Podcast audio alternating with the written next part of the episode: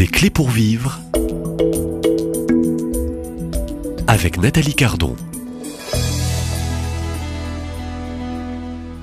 C'est une semaine du temps de carême et en cette période liturgique, période de pénitence, hein, euh, période de réparation euh, et un, rappel aussi euh, pour chacun et chacune que nous sommes toujours appelés à un chemin de conversion. Alors sur ce chemin de conversion, cette semaine, je reçois pour auteur Gabriel Viala. Bonjour Gabriel. Bonjour Nathalie. Merci de votre passage à la radio, de cette fidélité ici dans ces studios pas très loin de la grotte Massabielle à Lourdes.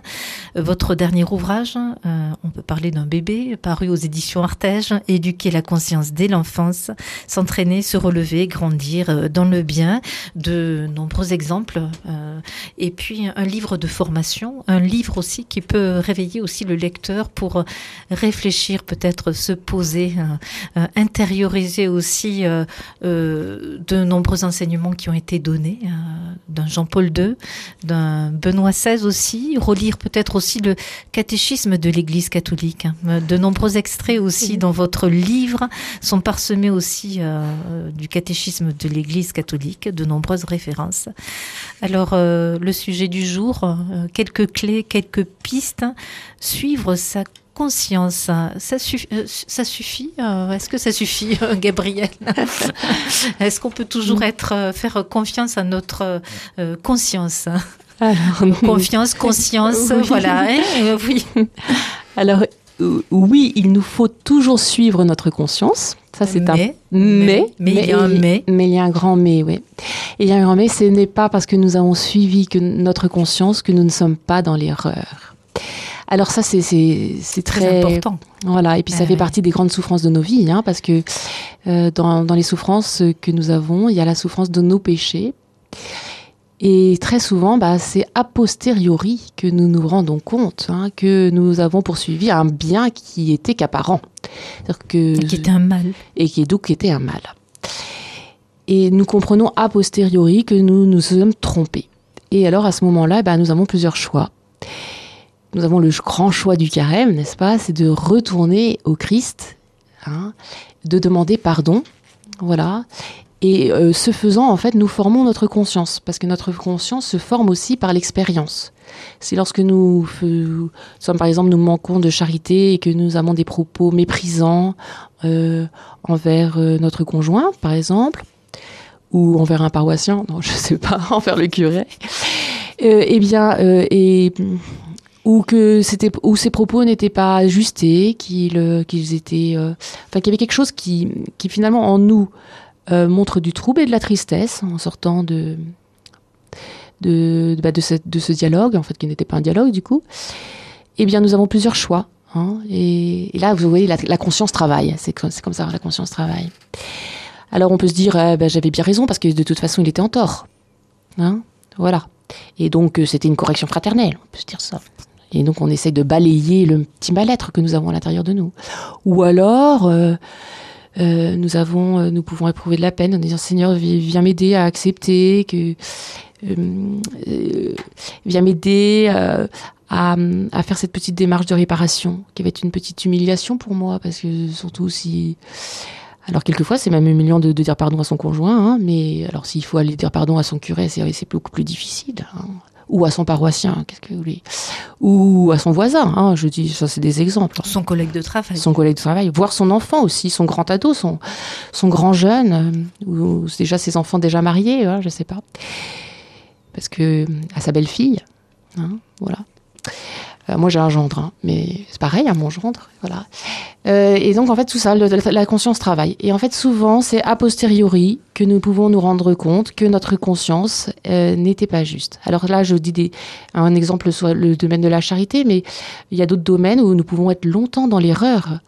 quelquefois, nous ne sommes pas responsables de cette erreur.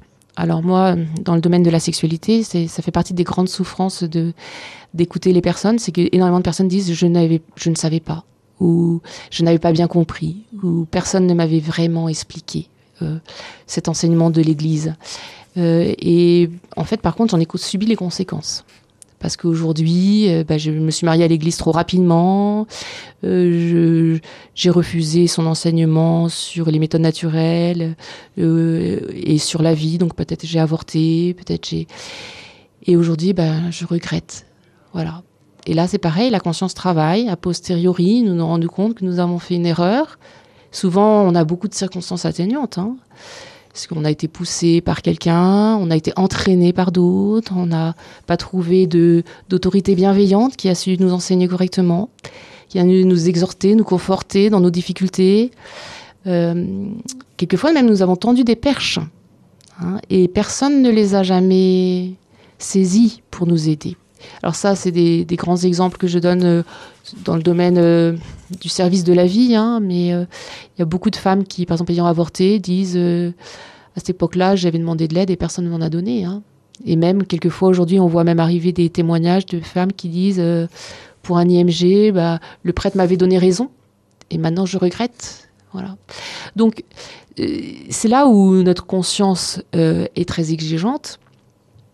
Et euh, lorsqu'elle nous reproche quelque chose, eh bien, nous avons ce choix, et c'est un choix de la liberté.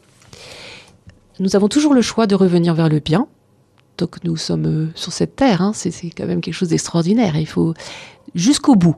Donc, peut-être que il y a certains d'entre vous qui sont en colère en écoutant, en m'écoutant, euh, puis vous dites non, je veux pas. Eh bien, peut-être, je ne sais pas, moi, dans dix ans ou sur le lit de votre mort, vous vous direz, bah, finalement, je peux encore demander pardon. En tout cas, moi, ce que je désire, jusqu'au bout, vous pouvez demander pardon. Voilà.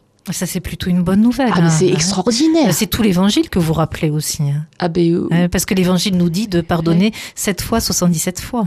Ah oui.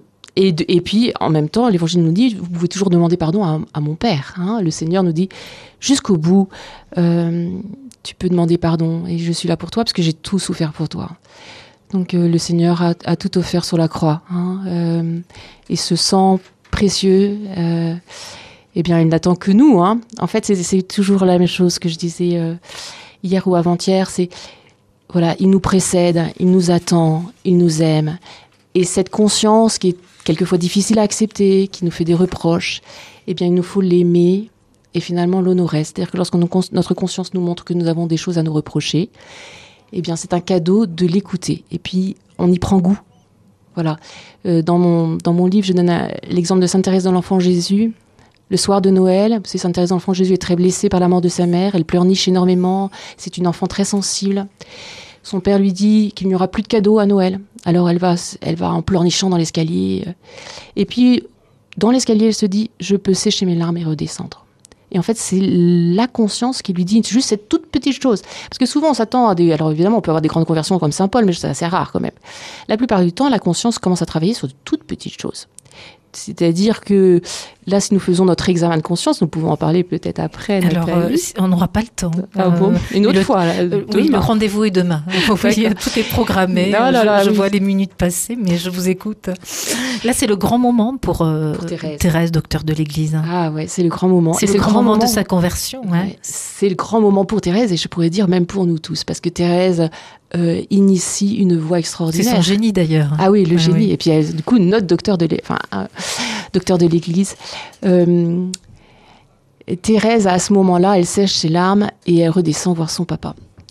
Et en fait, ce qui est surtout très étonnant, c'est que vous savez, Thérèse a une vie quand même assez courte. hein. Euh, à la fin de sa vie, elle écrit l'histoire d'une âme et elle présente cet épisode. euh, qui finalement, quand même, lorsqu'on le regarde, c'est quand même. Je dis ça et j'aime bien dire ça. C'est un aller-retour dans l'escalier. Voilà. hein. C'est une ado hein, de, de 14 ans. Voilà. Mhm. Mais un aller-retour dans l'escalier, c'est pas grand-chose. Mais elle présente ça comme sa conversion. Voilà. Euh, et alors, euh, bon, c'est c'est vrai que c'est mon analyse, mais cette conversion, c'est le désir de suivre sa conscience, c'est d'y prendre goût. Alors, euh, nous ne sommes pas Sainte Thérèse de l'Enfant Jésus, puisqu'elle est déjà là. Vous savez, Sainte Thérèse a, ce- génie. hein. Elle dit aussi, heureusement que je suis pas la Sainte Vierge, parce que sinon je pourrais pas contempler la Sainte Vierge. Et moi, j'aime bien me dire, heureusement que je suis pas Thérèse, sinon je pourrais pas connaître Thérèse, quoi. Eh bien, c'est pareil pour nous, en fait. Par contre, euh, nous avons aussi le travail de notre conscience qui nous est propre, qui nous est unique. Le Seigneur se régale d'ailleurs dans chacune de nos consciences. hein. Il veut chacun de nos cœurs. Donc, euh, ne rate pas ce. Enfin, j'ai presque envie de te tutoyer, auditeur, mais ne rate pas le coche de ta conscience, hein, aujourd'hui ou demain. Ça sera, et ce sera très probablement comme Thérèse, une petite action qui t'entraînera vers une autre petite action et jusqu'où ça t'amènera.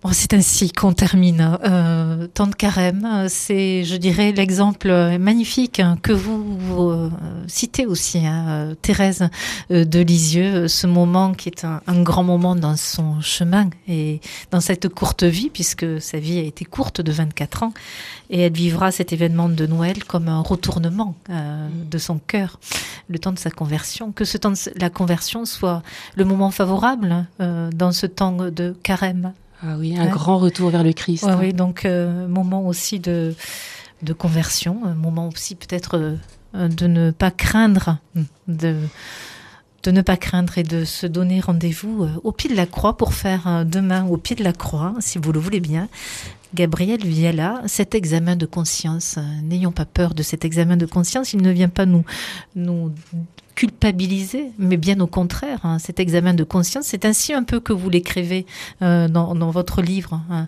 vient libérer, bien au contraire. Hein. Gabriel Viella, auteur de ce livre, euh, aux éditions Artege, euh, éduquer la conscience dès l'enfance, s'entraîner, se relever, grandir dans le bien. un dernier mot Gabriel? Bah, Merci Nathalie. Oh, ben, merci à vous. Merci et on vous retrouve demain dans ce même lieu. Avec joie.